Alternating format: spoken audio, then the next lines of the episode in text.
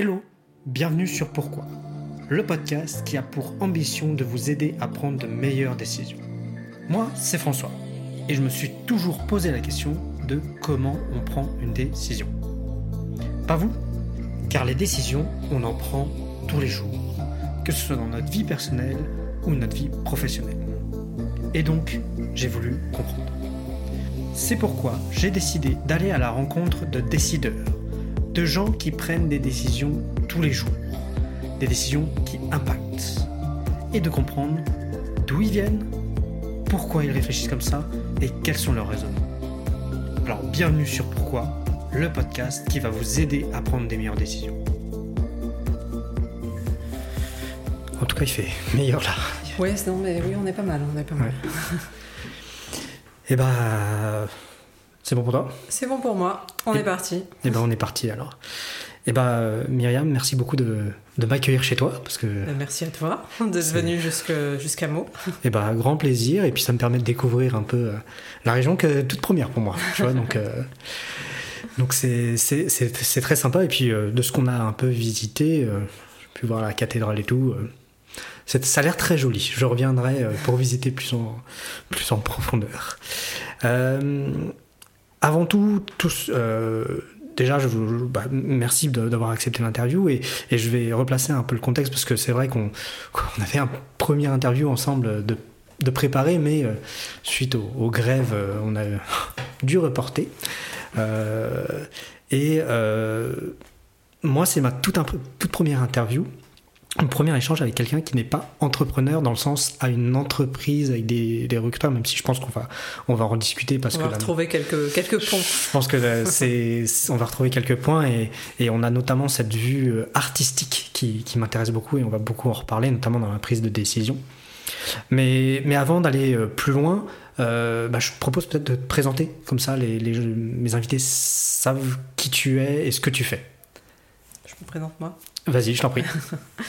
Euh, donc je suis Myriam Greff, je suis restauratrice d'œuvres d'art spécialisée euh, dans la technique japonaise du kintsugi, euh, qui est une technique de restauration à l'or. Donc en fait, au lieu de, cacher les, cassures, parce qu'on parle de restauration de céramique, au lieu de cacher les cassures, on vient les, mettre en valeur. Donc on est vraiment dans la philosophie inverse de de ce qu'on fait en Europe euh, avec la restauration euh, qui est dite illusionniste, euh, où on va venir cacher les cassures. Là, on les met en valeur avec, avec de l'or ou d'autres métaux, mais ça, on y viendra plus tard. Ouais, bah, bah, justement, c'est ce que moi, je, ce que je te disais un peu en amont.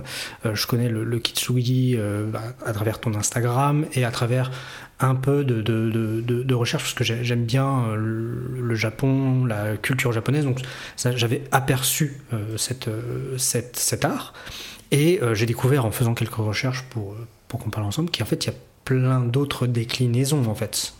Voilà, totalement. En fait, kintsugi, ça veut dire jointure à l'or. Kin, ça veut dire or. Donc après, on peut décliner le, le- préfixe avec euh, bah, les différents métaux, euh, l'étain, l'argent, et il y a aussi toutes, euh, bah, toutes les laques qui sont colorées.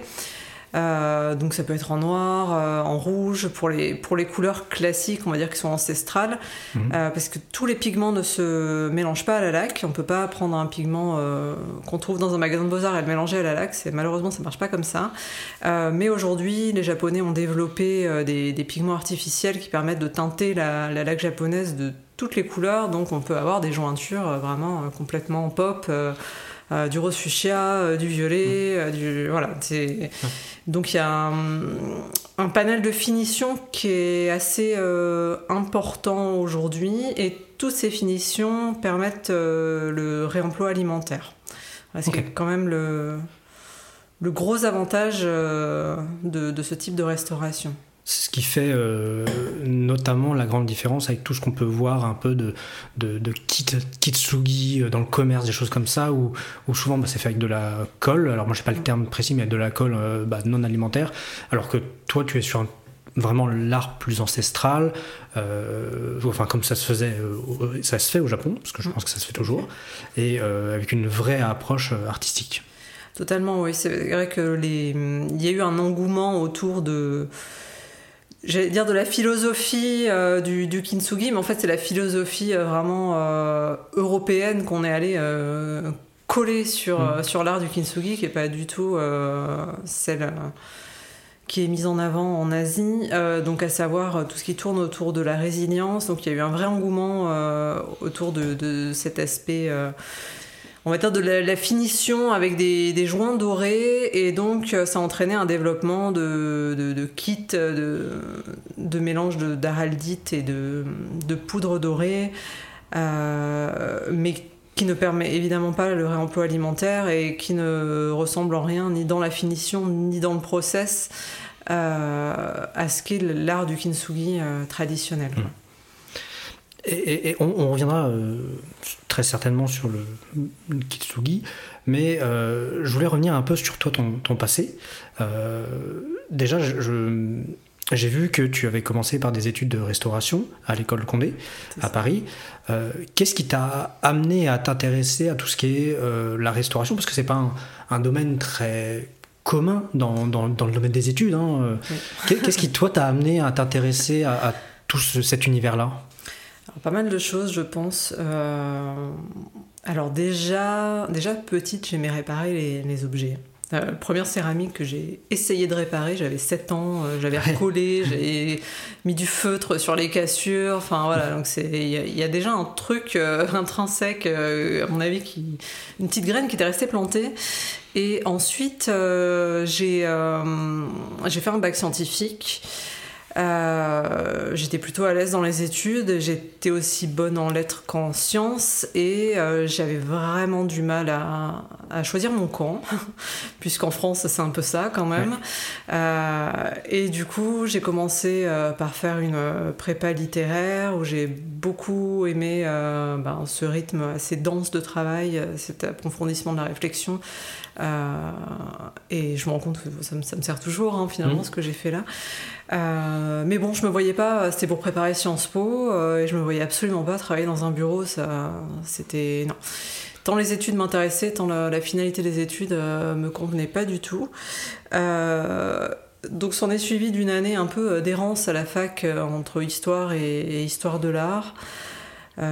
c'était l'archéologie qui me plaisait beaucoup, mais c'est pareil, c'est des, des, secteurs qu'on qui sont très mal vendus, surtout quand, quand, on est en province, parce que j'étais, j'étais à Nice et euh, euh, on se rend pas compte euh, qu'il y a des possibilités de, d'emploi dans ces micro-secteurs quand on est en province, je, je trouve.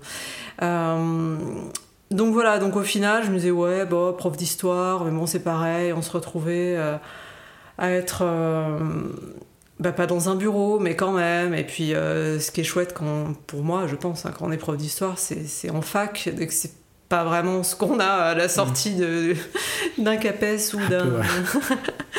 donc, euh, donc voilà, c'était une grande errance entre. Puis les sciences me manquaient. Enfin, et, j'ai débarqué euh, en larmes, littéralement, dans le bureau d'une conseillère d'orientation et je lui disais mais euh, je sais pas ce que je veux faire, euh, euh, peut-être l'architecture, chercher vraiment quelque chose qui, qui, me permettait de lier des sciences et des, et des lettres, et des, enfin, pas mal de domaines en fait qui m'intéressaient. Euh, puis là, elle me dit non, mais l'architecture, euh, c'était bien dans les années 70-80. Enfin, aujourd'hui, si tu fais architecte, euh, tu vas construire des buildings, des HLM. Enfin, est-ce que c'est vraiment ça que tu as envie de faire bah, Non, pas du tout. et, donc, bon, je pense qu'elle avait tort au final. Oui, c'est une vision très. Ah oui, c'était très. Oui, mais quand on a 19 ans, on écoute ce qu'on nous dit. Oui, Surtout quand on est en panique comme ça, de dire mais qu'est-ce que je vais faire de ma vie? Et elle me dit mais t'as bien quelque chose qui te, qui, te plaît? Je dis bah oui, mais j'aimerais bien faire de la, restauration de, sculptures, architecture. Je pensais vraiment aux, monuments historiques, euh, genre euh, Notre-Dame de Paris. voilà, ce genre de. Euh. à l'époque, elle était encore entière. Mais voilà, je me voyais vraiment, quand je lui parlais, je m'imaginais en train de faire ça. Je me disais, mais, mais c'est pas possible, j'ai fait un bac S, je vais pas faire un CAP. Enfin, pour moi, l'artisanat, c'était mm. c'était un, un sous-diplôme et c'était inenvisageable de de faire ce que font beaucoup de gens aujourd'hui, à savoir des personnes qui ont des masters et qui repartent faire des CAP. Et là, elle me dit, mais non, mais en fait, pas du tout. La restauration d'œuvres d'art, c'est un master Donc là, c'était fini, j'étais convaincue, quoi.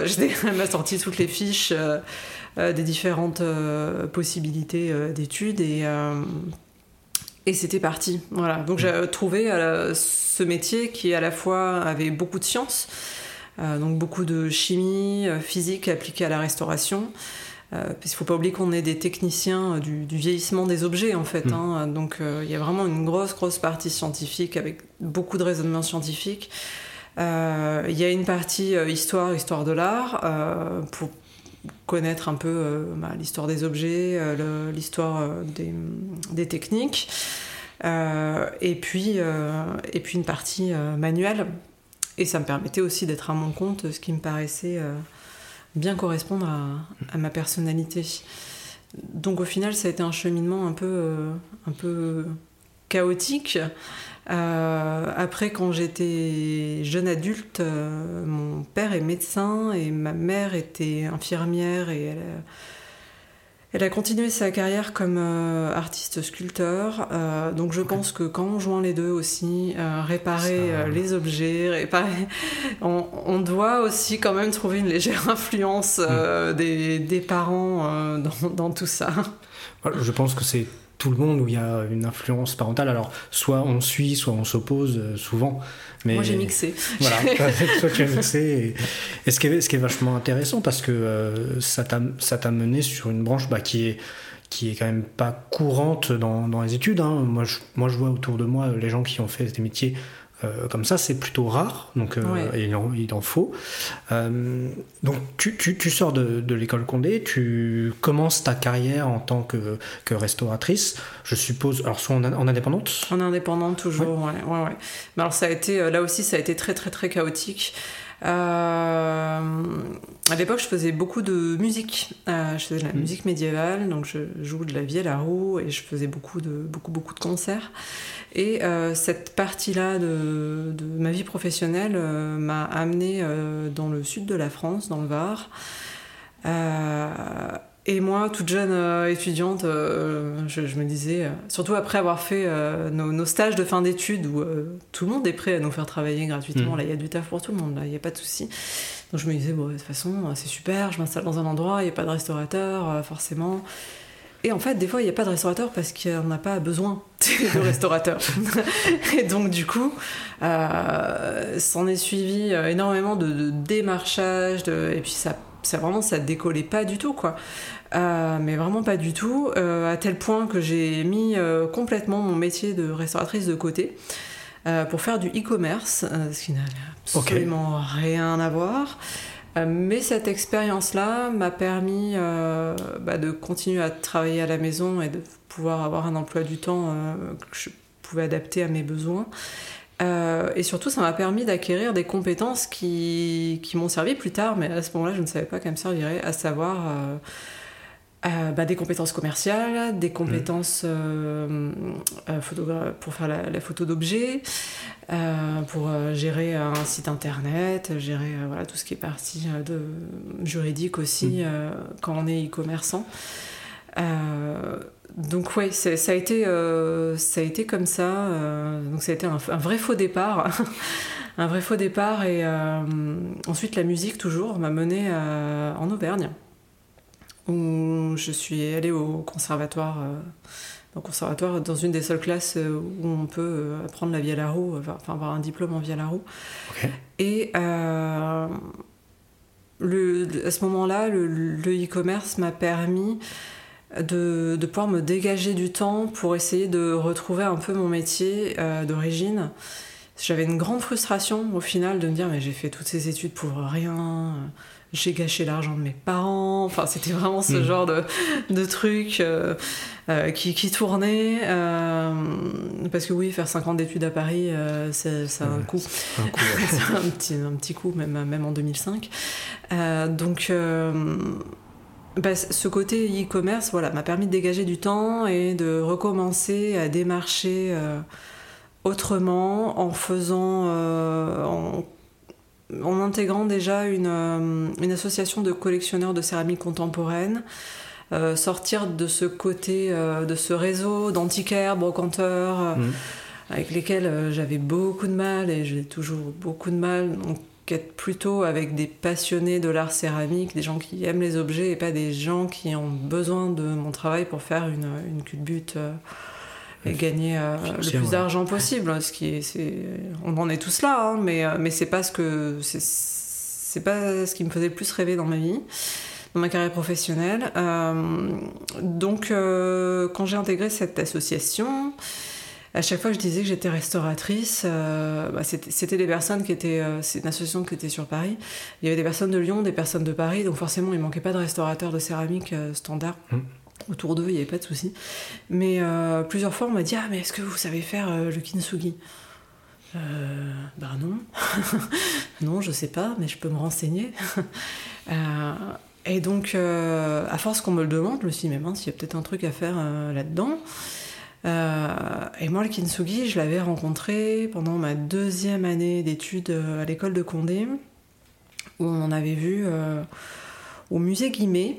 Et on devait faire à l'époque, je crois que c'était des exposés sur toutes les, différentes techniques de restauration à travers, à travers les, âges, les pays, etc.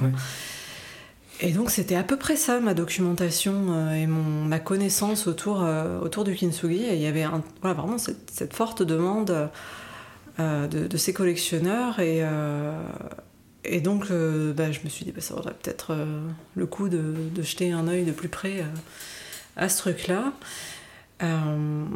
et c'est vrai que ça, c'était pas un coup de cœur au départ, enfin, en tout cas, quand j'étais en deuxième année de l'école de Condé, je me rappelle avoir été très intriguée par ces, jointures dorées.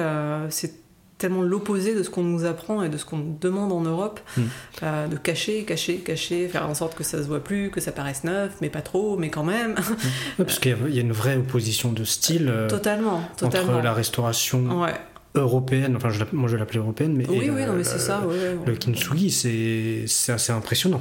Ah bah c'est totalement l'opposé et euh, il y a ce côté euh, réemploi qu'on a dans la restauration euh, asiatique, donc à la lac, mm. et qui n'est pas du tout possible avec la restauration dite illusionniste ou même semi-illusionniste ou archéologique, etc.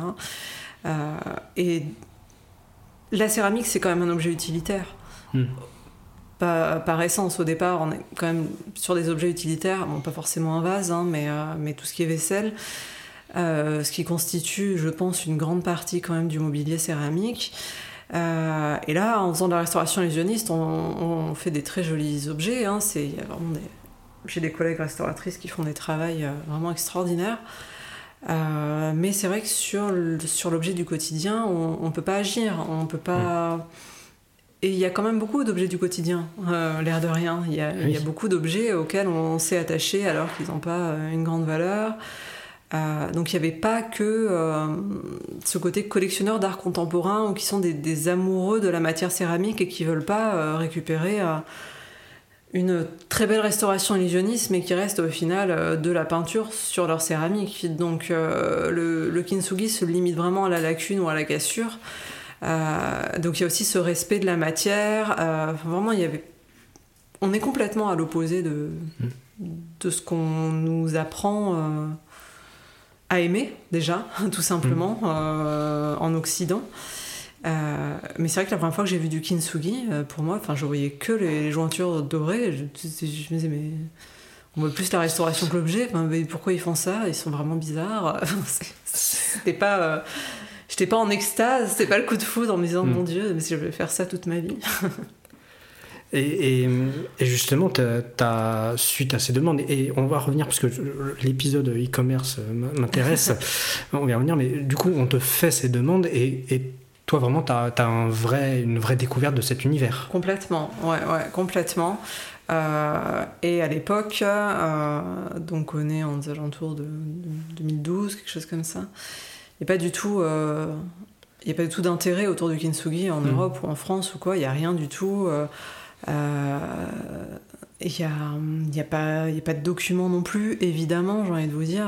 Il y, a vraiment. Moi, quand j'ai parlé de ça euh, à mes amis, ils m'ont dit Mais Myriam, euh, déjà, t'habites en Auvergne, alors en plus, tu vas faire un truc et les gens ne savent même pas ce que c'est. Enfin, c'est mort. Enfin, qu'est-ce que tu, ça, marchera jamais ton truc là, c'est pas possible. Donc, du coup. Euh, Eh ben, j'ai pris les informations où il y en avait, à savoir les rapports de restauration des meubles en lac parce que la laque du Japon ben, sert surtout à, décorer, renforcer les meubles, donc le bois. Et euh, quand, on fait des, quand on fait des restaurations d'objets en laboratoire, euh, en musée, etc., et on, a, on, a, la chance de pouvoir faire des, des, dossiers de restauration où il y a des, des photos euh, en coupe, où il y a des analyses physiques, chimiques et qui, sont, qui sont rapportées mmh. et qui sont accessibles. Donc du coup, c'est ça a été ça ma première source et unique source pendant très longtemps de d'informations. Euh, et ensuite, ça a été du tâtonnage entre euh, ce que je savais, ce que j'avais appris euh, par mes études et ce que je pouvais déduire par la technologie de, la laque du Japon grâce à ces rapports de restauration sur, les, sur les meubles. donc à savoir, je me suis dit, bon bah, les nettoyages des restaurations, tout ça, il n'y a pas de souci, hmm. je, savais faire.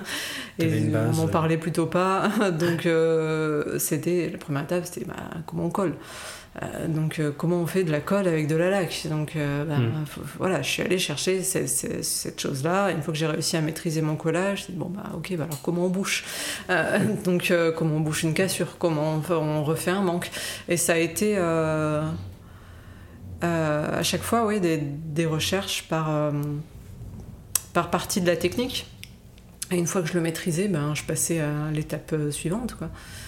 Et euh, sachant que la, dernière étape qui est la pose d'or, là c'est l'ordre du, du maquillé, qui est donc un art euh, du, dessin à l'or et à la laque. voilà, donc on est encore sur, sur, un autre, sur un autre art, mais qui celui-là était un, un, peu plus documenté au final que, que vraiment les parties collage-bouchage. Et, comment, euh, parce que c'est souvent des cas qu'on trouve hein, dans, l'entrepreneuriat, mais dans plein de domaines, où, où on, toi tu découvres un art, mm. tu te dis tiens, il y a, je vais parler un peu en mode business, mais il y a peut-être un business à se faire euh, pour rentrer dedans. Euh, mais tout le monde te dit, bah, un c'est confidentiel, deux on n'y connaît rien, personne ne connaît rien, il n'y a pas de, ça, ça n'existe pas, ça sert à rien d'y aller. Comment toi tu te dis, parce que 99% des gens vont se dire Oh bah non, c'est vrai, euh, j'ai raison, puis on va à autre chose. Pourquoi toi tu t'es dit Il y a un truc, qu'est-ce qui t'a fait donner ce sentiment qu'il y avait un truc et il fallait que tu pousses en fait? Euh, J'ai un élan vital. non, j'avais vraiment envie de, de, retrouver mon métier d'origine. Euh, et pour moi, le fait d'être dans un micro, un micro secteur, c'était aussi la, bah, une manière de de me démarquer et de pouvoir continuer à travailler euh, depuis euh, l'Auvergne à ce moment-là mm. et de pas être tout de suite mise en concurrence avec euh, des, grands ateliers parisiens. et, et puis après tout, qu'est-ce que j'avais à perdre? Je, me tirais un petit revenu de, de, mon e-commerce, donc à la limite, au pire, j'aurais appris quelque chose. Quoi. Donc j'avais pas, j'avais pas grand-chose Ouais, pas, vraiment pas grand chose à perdre euh, et tout à y gagner, donc euh, bon. Et, et, à propos de ce e-commerce, tu, tu, vendais quoi en fait euh, en e-commerce? Je vendais des, des, accessoires de mode pour femmes. Ok. Voilà, donc et... rien à voir avec. Ouais, mais, mais, mais d'où Comment on fait là le, le, le, pont. le, pont entre bah, euh, restauratrice, euh, je veux dire classique, enfin mm. comme, comme tu nous l'as défini, à vendre des e-commerce? Alors j'ai bien compris qu'il y avait un besoin, euh, sûrement financier, bien sûr. De, de, non, c'est qu'à l'époque, je, fréquentais quelqu'un qui, lui, était photographe et avait à côté un, e-commerce pour, bah, pour, pour, vivoter, mm. voilà, pour, pour compléter, on va dire, les les revenus. Euh, et donc, je me suis dit, bah, pourquoi pas. Euh, j'aimais bien tout ce qui était un peu, euh, un peu fantaisie, tout ce qu'on pouvait trouver dans des, petites boutiques parisiennes, mais qu'on ne trouvait plus quand on n'habitait plus en région parisienne. donc, et ça a bien pris. Ça a bien pris. Donc, voilà. Comment, oui. Et, et, j'en reviens au Kitsugi. À l'époque, tu, tu, sais combien il y avait, il y avait de personnes qui travailler sur le Kitsugi Tu étais seul en France, je crois pas qu'il y en avait. Il y avait. alors, les Japonais, je pense qu'il faudrait pouvoir lire le japonais et être, mmh. ce qui n'est pas mon cas, et vérifier tous les. Il y a forcément des gens qui faisaient du kintsugi au Japon, mais c'est des, des laqueurs en fait. Euh, en fait, le métier de faire que la restauration euh, kintsugi, je, première en France, ça c'est sûr. En Europe, il y a des grandes chances et au monde, euh, possible. quoi. C'est-à-dire que j'ai fait que ça.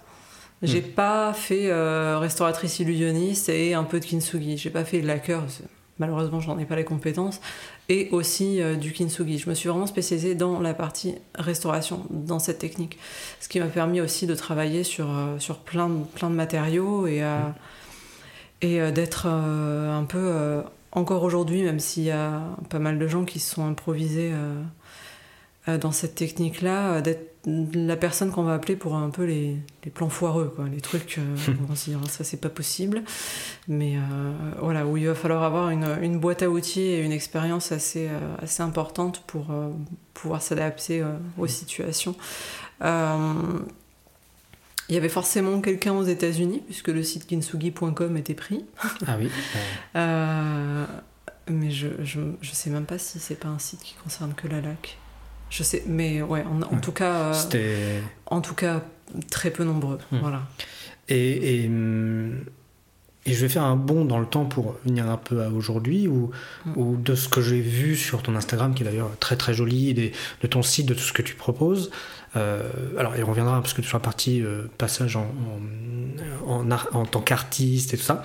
Euh, mais mais j'ai eu la sensation, et c'est ce que j'ai un peu retrouvé dans les interviews que tu disais, que tu, dans lesquelles tu intervenais, où bah, il y, a, y, a, la forme très traditionnelle de kintsugi, et que toi aujourd'hui tu as un peu ton approche à toi, avec, as un peu je vais pas parler de modernisme, mais tu as, une autre approche parce que tu travailles sur des pas que sur la céramique, tu travailles sur d'autres matières. Euh, tu as parlé de bois, je crois que tu as travaillé sur du verre, du cristal, des choses comme ça.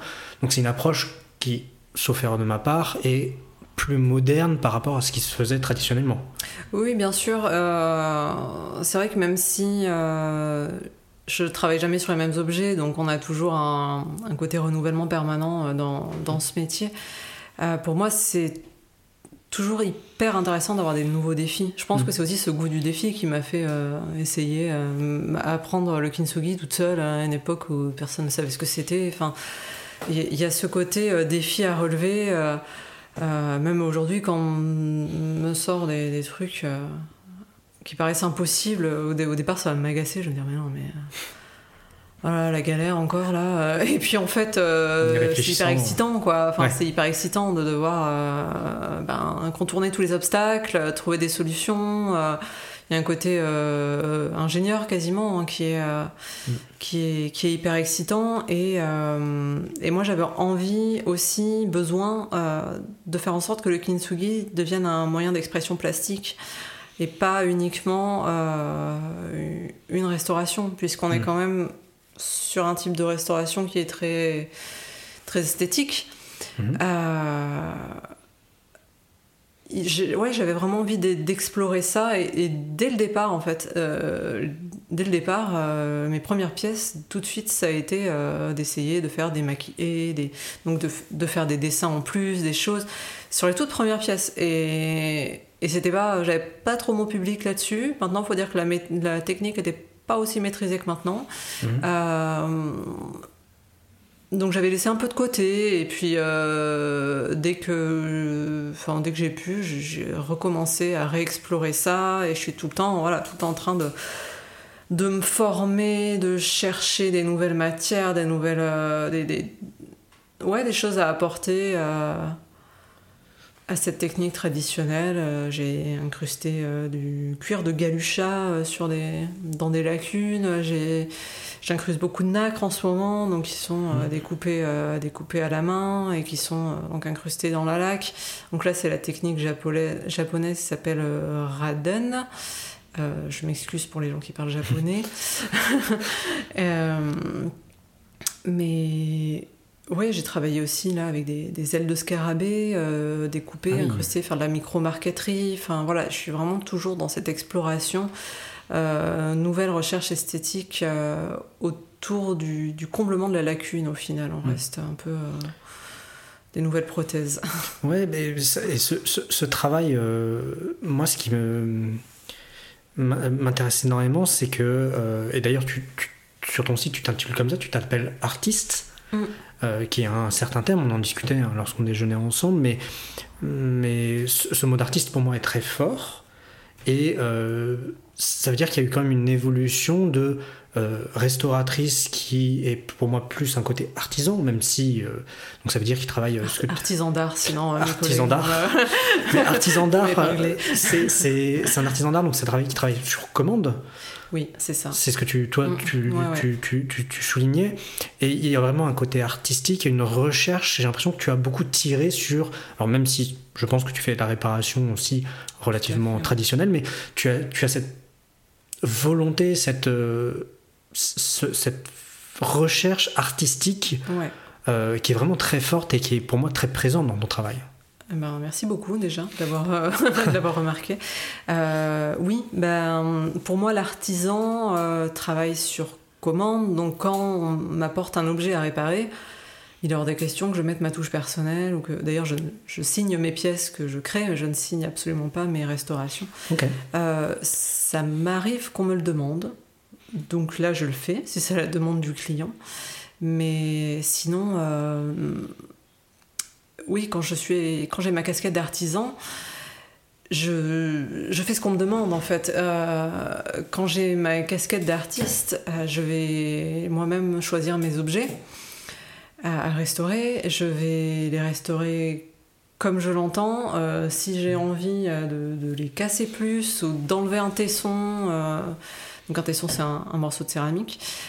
si, j'ai envie de, travailler sur toute autre chose, de, de faire quelque chose de complètement pop ou quelque chose de, voilà une restauration très poussée où on oublie complètement l'objet, on voit vraiment que la restauration.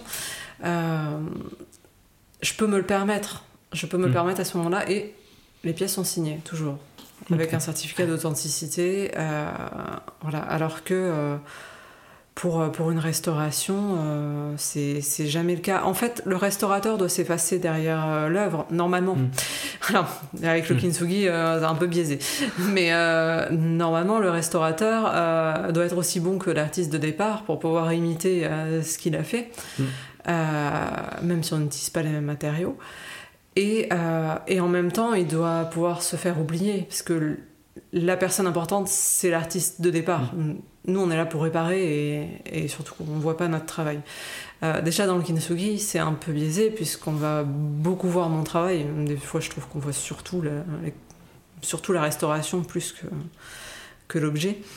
Euh, alors que quand j'ai ma casquette d'artiste, euh, c'est ouais, c'est uniquement ma création à moi, mon travail, mon mon besoin de, m'exprimer, mon, envie esthétique surtout, mais ma recherche esthétique euh, du moment. Euh, euh, voilà, je, passe un peu des périodes de, de monomanie, mmh. la monomanie de l'incrustation de nacre ces derniers temps. Une fois que je maîtrise bien ma technique et que j'ai l'impression d'en avoir fait le tour, je me dis bon, bah, qu'est-ce que je vais mmh. pouvoir faire? Et je, je, viens, je la laisse pas complètement de côté, hein, mais j'ai envie d'explorer euh, autre chose, ou de voir comment, comment la faire encore évoluer. Enfin, voilà, c'est. Euh, ouais, c'est. Mais c'est aussi ça, je pense, qui fait l'attrait euh, de l'art aussi. C'est de toujours aller plus loin, toujours la volonté d'aller plus loin. Bien sûr, bien sûr. Donc, et il y a aussi une, une partie que j'aimerais comprendre comment tu en es arrivé ici, c'est aussi un peu la, souvent la démarche artistique. Mm. C'est-à-dire que, euh, alors si tu, tu, me corriges hein, bien sûr si j'ai mal traduit euh, ce que, ce que tu écris sur le texte, tu parles beaucoup de, bah, de résilience, tu t'en as parlé un peu tout à l'heure, mais de handicap également, euh, et de upcycling. Ça, c'est les trois grands termes que j'ai retrouvés et que moi je vais associer à une démarche artistique qui donc ça veut dire qu'on va au-delà juste de l'objet. Ah oui, totalement, totalement. Comment toi tu... Et c'est souvent une question qu'on se demande parce qu'on dit, euh, on va voir des artistes, on dit quelle est votre démarche artistique, des choses comme ça. Mm. Et les, artistes expliquent souvent des, démarches artistiques un peu abouties, alors sur le moment où on les interroge, et disent, ah je fais ça, pour ça, pour ça, pour ça, pour ça. Et, et je, je, profite de, cet, de cet échange pour dire, mais comment tu as construit ton, ta démarche artistique? Comment t'en es arrivé à ça, en fait? Hmm, Bonne question. bonne question pour pas te donner le, truc abouti euh, au départ, euh, enfin plutôt à la fin. Euh, On peut partir de la fin, hein, si... Ben... Laisse-moi réfléchir un petit peu. Euh, alors, on va commencer par le plus facile. Le côté upcycling, euh, c'est un peu une évidence. Euh, on, revient à mon enfance au côté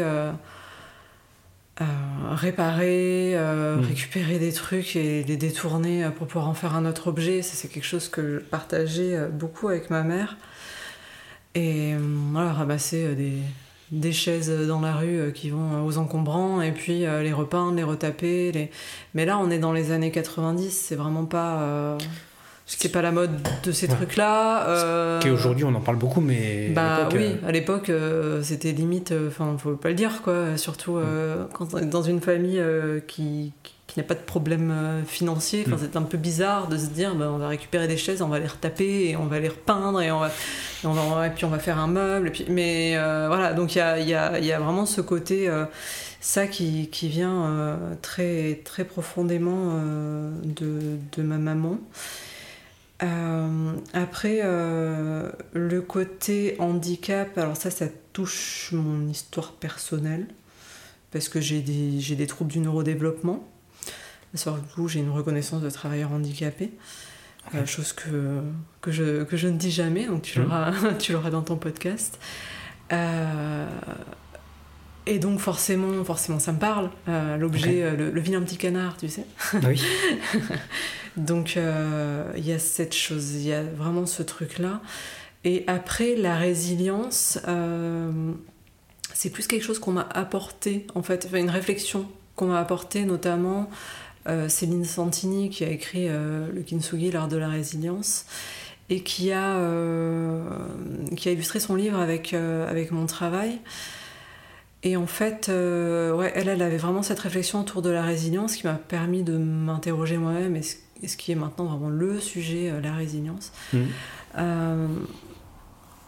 c'est un terme avec lequel euh, j'ai toujours un peu de mal parce que pour moi, euh, d'un point de vue étymologique, euh, résilience, c'est sauter en arrière. pour moi, résilience, ça serait plutôt sauter en avant. donc, j'ai toujours, je suis toujours un peu partagée. J'en parle beaucoup parce que c'est ce qui parle le plus aux gens, mmh. parce qu'on a tous des expériences de, de résilience. Et, donc, euh, donc voilà. Euh, qu'est-ce que je voulais dire d'autre par rapport à la résilience? Oui, euh, moi c'est plutôt la fragilité qui me qui me touche dans c'est-à-dire montrer ce côté fragile de l'objet cassé mais qui quand même est restauré avec une plus belle esthétique. Et surtout ben, avec, la, avec la fragilité qui est apparente, en fait, normalement, dans un monde mm. idéal, l'entourage est censé prendre plus soin de la personne. Euh, et, pour, pour, revenir au handicap, euh, quelqu'un qui est en chaise roulante, qui se gare sur une place handicapée, euh, ne va pas. ça va paraître logique quand elle sort de sa voiture, tout le monde va trouver ça normal. Mm. Quelqu'un qui bah, par exemple, ma maman a une carte mobilité inclusion parce qu'elle a une polyarthrite. Euh, quand elle sort de la voiture, euh, c'est pas marqué sur sa tête qu'elle a une polyarthrite. Et eh ben, si elle, se gare sur une place handicapée, il y a le macaron handicapé, mais on va avoir le droit aux insultes, aux remarques, et oui, c'est récurrent. donc, il y a ce côté mise en avant de la fragilité, et non pas comme un pas comme un défaut euh, et pas comme une lacune et pas comme euh, quelque chose de, honteux de négatif voilà, de négatif mais plutôt comme quelque chose qui doit appeler la, douceur et le soin de, de l'entourage et de la société de, de manière générale. Donc il y a, y, a beaucoup, y a beaucoup de ça Hmm. dans, mon- dans, dans ma démarche artistique. Voilà. Ce qui est intéressant parce que euh, c'est même euh, pour, pour avoir manipulé euh, quelques éléments euh, de, de Kintsugi, souvent tu prends l'élément et au début d'ailleurs tu le prends délicatement parce que alors tu vois les fissures, ça a été restauré, alors que la laque c'est plutôt solide. Enfin normalement Ouais. une restauration c'est ça tient ça tient le coup et souvent au début tu tiens tu le tiens de manière euh, précautionneuse. Oui, Et avant de te rendre compte que bon, ça tient quand même, et donc- mais tu as toujours une approche très prudente au début et, et cette approche très douce Mm, qui, est, qui est fait. vachement intéressante. Et, et je, je comprends le, côté fragilité, mise en avant de cet élément-là. C'est- vachement intéressant de, de comprendre d'où ces mots viennent parce que c'est ça, je trouve, ça touche beaucoup plus. Oui. Voilà. Ce qui est, ce qui est vrai, c'est que et moi, c'est toujours un peu le. j'ai- J'aime bien l'art contemporain, mais pour, euh, pour parler de l'art où, où souvent il y a des démarches artistiques fortes, mais donc pas toujours compréhensibles, ou alors il faut voir l'artiste ou des gens qui le traduisent. Et c'est ça que moi j'aime bien comprendre. Allez, pourquoi? C'est le nom- oui, du podcast. pourquoi, pourquoi en fait on, on- on va dans ces domaines-là? Ouais, donc, ouais, euh, donc, euh, donc c'est vachement intéressant et, et merci de, de, de, de nous expliquer tout ça. C'est, très jeune, ça, ça me touche beaucoup, du coup. Euh, euh, du coup, pour, pour euh, continuer, parce que je, vais revenir sur un côté qu'on disait tout au début, c'est le côté artistique, et je disais que pour moi c'était une première pour d'avoir une artiste en face de moi, et que d'habitude je faisais plutôt du côté business, et c'est là où je, m'inscrivais un peu en faux, parce qu'en fait, une artiste est, forcément bah, un peu en chef d'entreprise. Bah oui, oui, c'est exactement ce que j'allais dire. On est forcément chef d'entreprise, quoi. On maîtrise la chaîne euh, de A à Z. euh, donc forcément, ça va du, du- Alors dans mon cas, euh, du, de trouver les céramiques que- ou autres matériaux, on va dire les objets que je veux travailler, euh, à les, les restaurer, ensuite faire les photos, retoucher les photos, les mettre en ligne, euh, faire la partie euh, commerciale, euh, relation client, la partie communication. euh, sur les réseaux sociaux, euh, faire expédier les, ouais, la- bon, ça, oui. la, la comptabilité, les déclarations de TVA, et ensuite évidemment aussi ben, impacter les pièces qui sont vendues ou les Mm. restaurations, euh, parce que je, je restaure pour des clients partout dans le monde en fait, j'ai Mm. beaucoup de j'ai beaucoup de clients surtout aux États-Unis. Donc euh, ben, encore ce matin, euh, je, voilà, avant que tu arrives, je suis allée euh, réexpédier euh, deux, deux restaurations terminées euh, pour euh, Portland et Orlando. Ok. Euh, donc euh, c'est ça aussi ça fait partie euh, ça fait partie du, du job euh, et puis euh, même ne serait-ce que le, le réassort du papier bulle et des cartons euh, qui vont bien pour Bah pouvoir oui. exp- enfin, donc oui bien sûr bien sûr que je suis chef d'entreprise alors depuis le début de l'année je suis je suis représentée par les galeries Bartou Mhm. donc, quand on est artiste, qu'on est représenté par une galerie d'art, on peut avoir une partie commerciale un peu euh, en moins. Mais euh, sinon, évi- évidemment que les artistes sont, sont des chefs d'entreprise, ouais, ouais, bien sûr.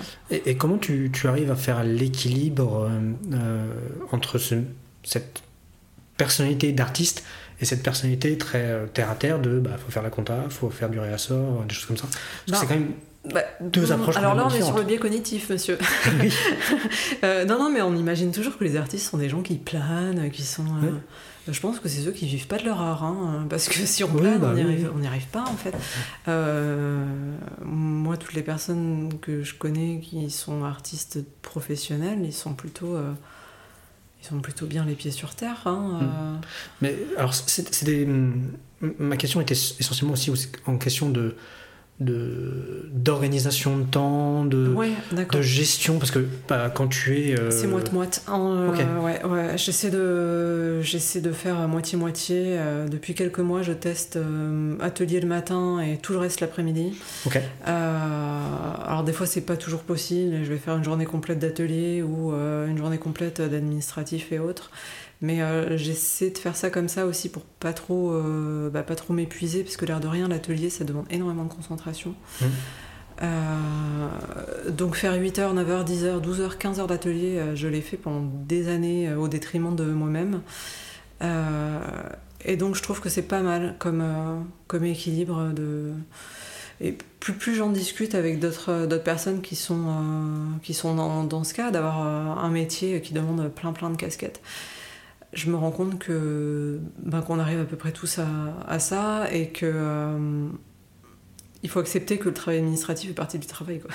Bah c'est ça le truc. Parce que je me dis, ouais, je travaille que 3 heures aujourd'hui euh, euh, parce que je fais 3 heures d'atelier. Mais si j'ai fait 6 euh, heures d'administration derrière, en fait, je fais une grosse journée. ça fait 9 heures de boulot. Mais pour moi, j'ai fait 3 heures. Quoi. Donc y a, il faut, faut sortir de, de ce truc-là. Et, et, là, on, ouais, on tombe vraiment sur le côté chef d'entreprise. Mm. Et, et, et, pareil, c'est une question qui me, qui me vient souvent parce que euh, il y a la partie aussi un peu communication. Tu on parlait de ton Instagram, comme quoi tu, tu bah, il y a tout un process quand même avant Instagram et je pense d'autres plateformes.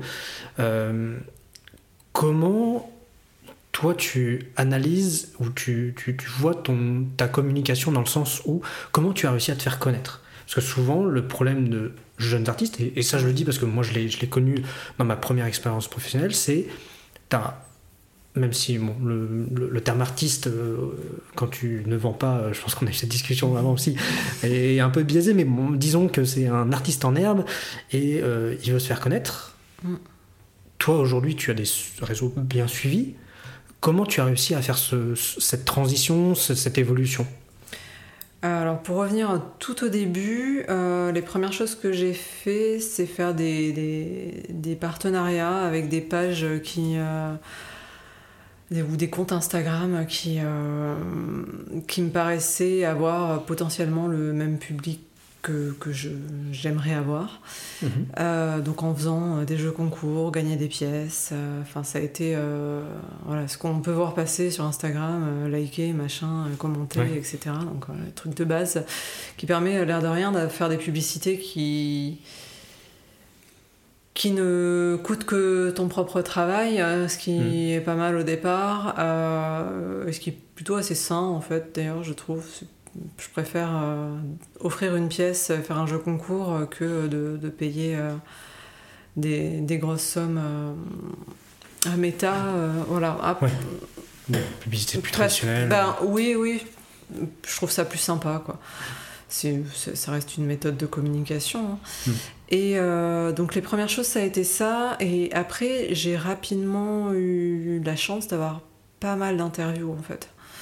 Euh, et ça, ça a quand même beaucoup, beaucoup aidé à, avoir des, nouvelles personnes qui, me suivaient sur les réseaux sociaux.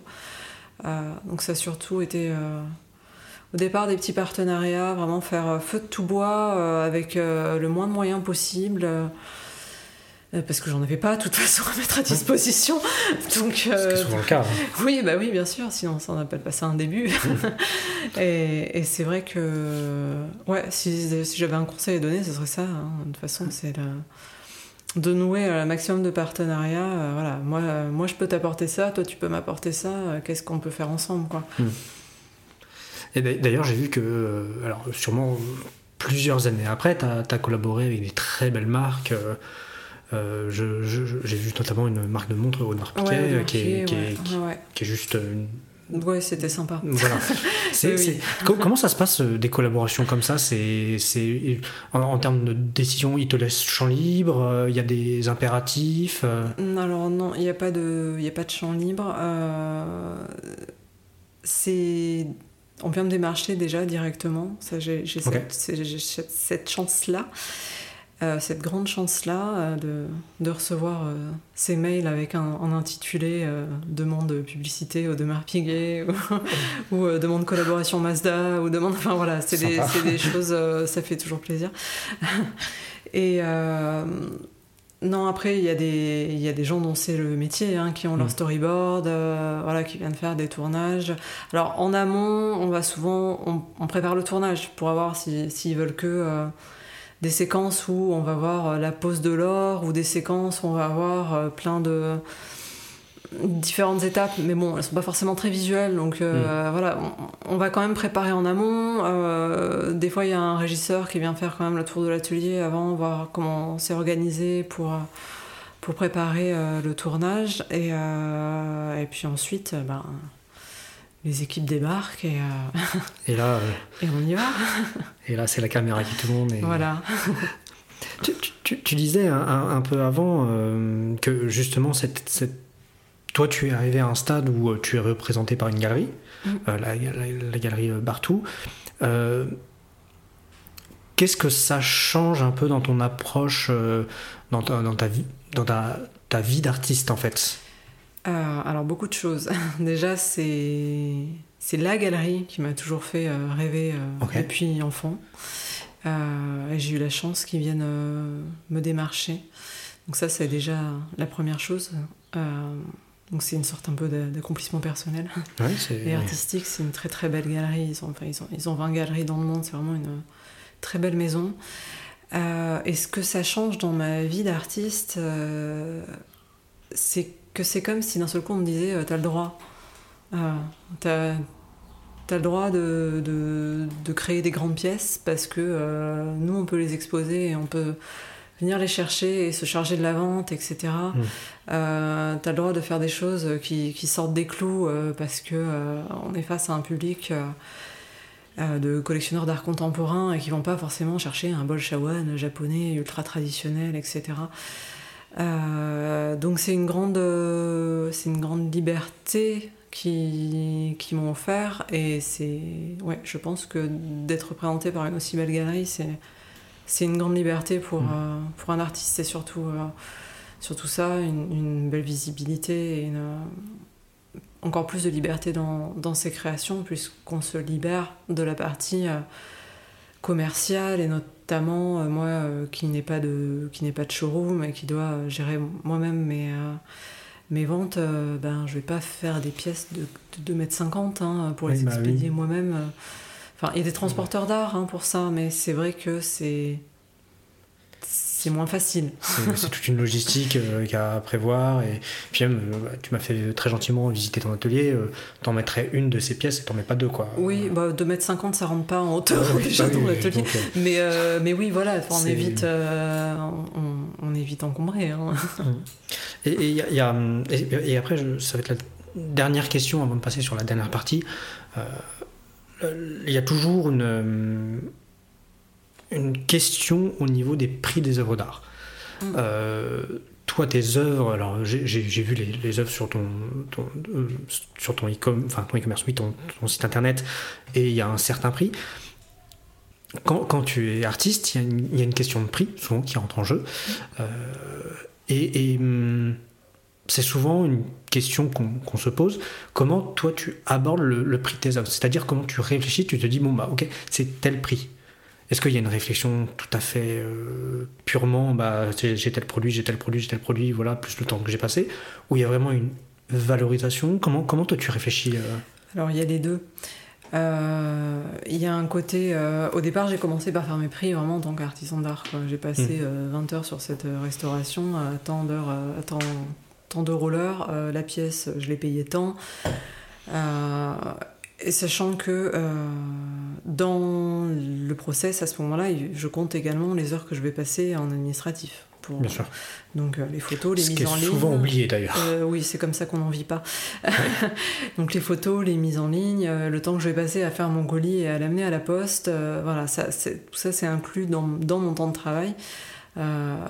donc au départ, ça a été ça pour les pièces euh, vraiment euh, standards. Et ensuite, euh, j'ai atteint un niveau de demande où j'aurais pas pu produire ce qu'on me demandait. Donc ben, là, il y, a deux, y a deux possibilités en business. Hein. C'est soit on fait sous-traiter, bon, bah, en mhm. tant qu'artiste, je vois pas trop l'intérêt, soit, soit on augmente ses prix. Donc ben, j'ai pris l'option augmenter ses prix. Euh, donc voilà, et le jour où, euh, où mes pièces partiront euh, beaucoup trop vite à ce prix-là, ben, et que je pourrais pas produire assez, je pourrais passer peut-être encore un palier Donc, donc voilà, ça a été d'abord très. Bah, ça reste quand même très terre à terre parce qu'au Mhm. départ, c'est un prix euh, artisan. euh, voilà, et ensuite, euh, il y a le- le- l'offre et la demande, quoi. D'accord, ok. Voilà. Parce que c'est vrai qu'on se fait des, des cinémas de se dire, euh, tiens, et c'est peut-être vrai chez certains artistes, hein, euh, tiens, euh, ils pensent que la réflexion ça vaut ça, et puis ils mettent des prix des mesurés ou démesurés, ça dépend aussi après euh, ce qu'on souhaite mettre. Bah, il y, a, il y a toujours de toute façon cette côté euh, cote artistique. hein. Mm. Je veux dire, à partir du moment où euh, pour une œuvre il y a euh, 200 acquéreurs euh, qui se battent, bah, forcément le prix va grimper. il, va, il va grimper. Hein. Mm. C'est, comme pour tout objet mis à la vente au Bah final. oui, oui, oui. Voilà, maintenant quelqu'un qui, qui va acheter une toile le moins cher possible, y a quand même des qualités de toile. hein. Euh, Il y a des prix Mm. de toile qui sont des toiles blanches au départ qui sont déjà Oui. très chères. Euh, et qui va prendre une peinture euh, dans une supérette euh, ben, et qui va faire deux traits de peinture, oui, c'est sûr que. Bon. Après, on dit aussi qu'il y a le. C'est les graphistes qui disent ça et je, je, je peux que aller dans leur sens aussi. dire, ah, vous facturez. Euh, 500 euros pour un dessin qui vous a pris euh, 10 minutes, euh, Mhm. c'est oui, mais, il m'a fallu 10 ans pour que ça me prenne 10 minutes. Euh, euh, bien sûr, euh, bien sûr qu'aujourd'hui je suis beaucoup plus rapide euh, qu'au début et que euh, je, je passe moins de temps sur les pièces pour un résultat euh, bien meilleur. Euh, J'ai pas diminué mes prix pour autant parce que là on, on repart sur le côté euh, cote, Et puis, côté euh, artistique quoi. apprentissage et technique, le temps que tu as passé à oui, apprendre bien sûr. technique. euh, Tout à fait. Ok, bah c'est- vachement intéressant parce que souvent il y a, il y a- il y a parfois, volontairement ou pas, un manque de clarté sur cette partie-là et c'est toujours, euh, c'est toujours euh, vachement intéressant. Je, vais m'intéresser dans cette dernière partie euh, de podcast sur un peu la, la prise de décision dans ton process artistique. Euh, et, et- et la toute première question souvent que je pose, c'est est-ce que toi aujourd'hui, quand tu es face à... Alors je vais plutôt partir sur le, le- côté artisanat, donc une commande. Ouais. Est-ce que tu as un, un- Parce que le côté artistique, on en a parlé un peu. Quel est ton... Est-ce que tu as un process de raisonnement pour arriver à une décision qui est OK, je vais partir sur une restauration de danse comme ça Ou tu fais des choses à l'instinct? Alors non, vaut mieux pas avoir trop d'instinct euh, quand on est restaurateur. Ok. Vaut mieux pas trop marcher à l'instinct.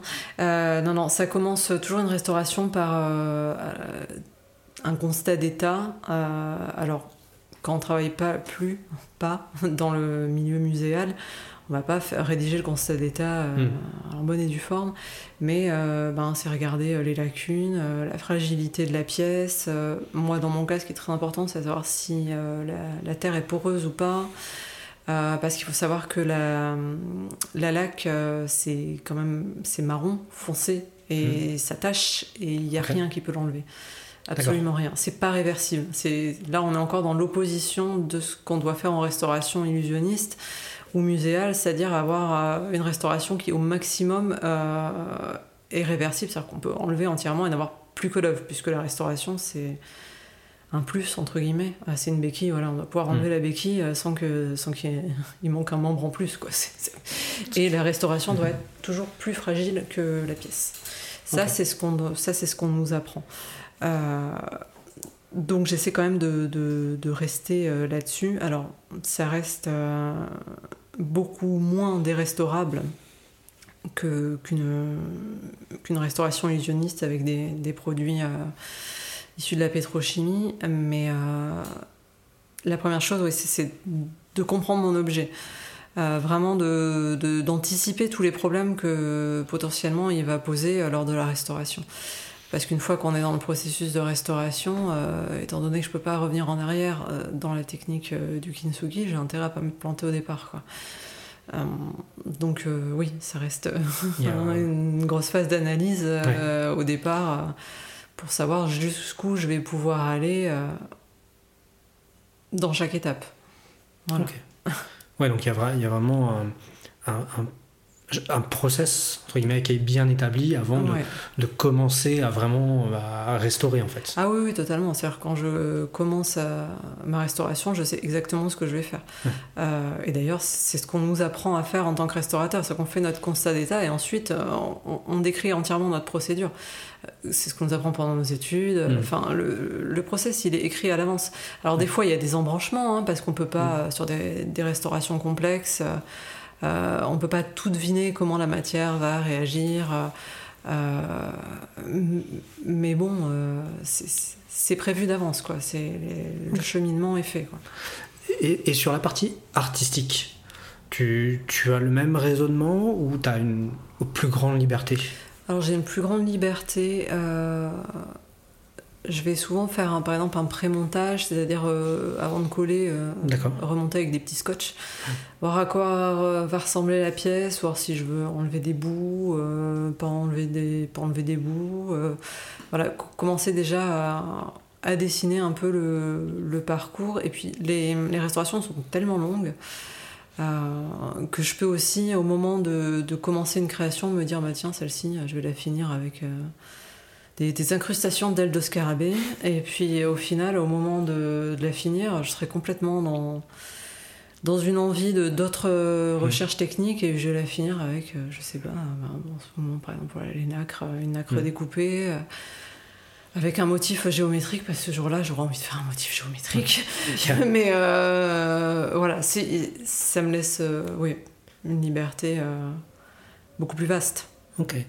et, euh, et, du coup, euh, j'allais te poser la question, mais du coup, en fait, un peu répondu, parce que j'allais te poser que tu dois travailler avec des pièces de grande valeur aussi, des fois. Alors, valeur euh, monétaire, mais valeur sentimentale.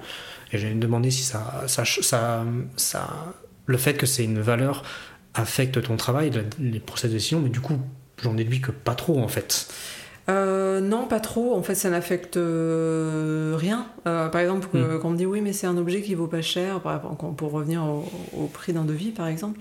oui, enfin moi, mon temps de travail et le prix de mes matériaux, ils varient pas selon le, prix de votre, objet, en fait. Donc, j'ai eu la chance de restaurer des, pièces assez incroyables. Le dernier étant un, un chandelier époque Ming avec le sceau impérial. Euh, donc c'est une pièce vraiment d'exception euh, qui est repartie à, Hong Kong. Euh, j'ai fait la même chose que sur une tasse à café. voilà, c'est. Je vais pas dire que je prends plus de précautions. les précautions que je vais prendre en plus, c'est par rapport à, à l'ancienneté de la pièce et non pas à sa valeur en fait, hmm. parce qu'elle va forcément avoir euh, plus d'années dans les pattes et, euh, et peut-être des fois des anciennes restaurations aussi, donc des choses qui ont été plus fragilisées. Enfin, c'est vraiment plus par rapport au vieillissement du matériau euh, en lui-même que, que, de la, que la valeur de l'objet. Mais oui, bien sûr, ce ne sont que des objets de grande valeur, que ce soit sentimental ou, ou financière. Hmm. Hmm. Et, euh, et, ça va être ma dernière question, euh, parce que, comme on disait, tu es aussi bien artiste que euh, entrepreneuse. Quel est ton mode de décision en tant qu'entrepreneuse? Est-ce que tu en as un pour te dire, bah, tiens, je vais évoluer dans ce sens-là, ou je vais aller partir sur ce chemin-là? Est-ce que tu, as un mode de raisonnement ou comment, comment tu réfléchis? Alors moi, mon but ultime, ça resterait quand même de d'être au maximum dans, dans la partie art. Donc euh, mm. je vais avoir tendance à, à développer au, au, maximum, à essayer de tirer euh, vers, cette partie euh, création, art. ouais, création pure, même quitte à se détacher totalement de, de l'objet céramique. Enfin, voilà, mm. vraiment, c'est ce qui me, c'est ce qui m'attire le plus, même si j'ai toujours beaucoup de bonheur à, à retrouver une bonne vieille antiquité euh, qui va me poser des, euh, des questions d'un point de vue euh, chimique et physique et où je vais retrouver tout, tout, mon goût pour la science et, et pour, et pour l'histoire. Mais, mais ces questions physiques, chimiques, techniques, je, je, peux aussi me les me... Enfin, je peux, je peux les retrouver dans la partie artistique, euh, je peux me les infliger à moi-même oui, ça, pour me faire plaisir. mais, c'est vrai que, ouais, non, c'est. j'essaie de, tirer au maximum mon entreprise vers, vers l'art. Ok. Voilà. Eh ben, c'est super intéressant. Et eh ben, en tout cas, merci beaucoup pour m'avoir permis de de m'avoir permis cet échange. C'était euh, très intéressant. Ben merci à toi pour tes questions. Avec, euh, avec grand plaisir. Et puis, euh, où est-ce qu'on peut te retrouver si on veut, si les auditeurs veulent retrouver ce que tu fais ou te contacter? Alors, il y a tous mes coordonnées sur mon site, donc kinsugi.fr, ou sur mon Instagram, Kinsugi France. Super. Et allez voir alors je vais dire l'Instagram, mais aussi le site où il y a des très belles réalisations et n'hésitez pas si, si c'est souhaité. Voilà. Et eh ben merci beaucoup euh, Myriam. Merci. À très bientôt. Voilà, c'est fini. J'espère que ce podcast vous a plu. Moi, j'ai adoré. J'espère qu'il vous aura permis de comprendre un peu comment mon invité réfléchit, comment il aborde les situations si vous avez aimé ce podcast, je vous invite à vous abonner, à liker et à surtout, surtout le partager si vous pouvez. Merci beaucoup et à dans deux semaines.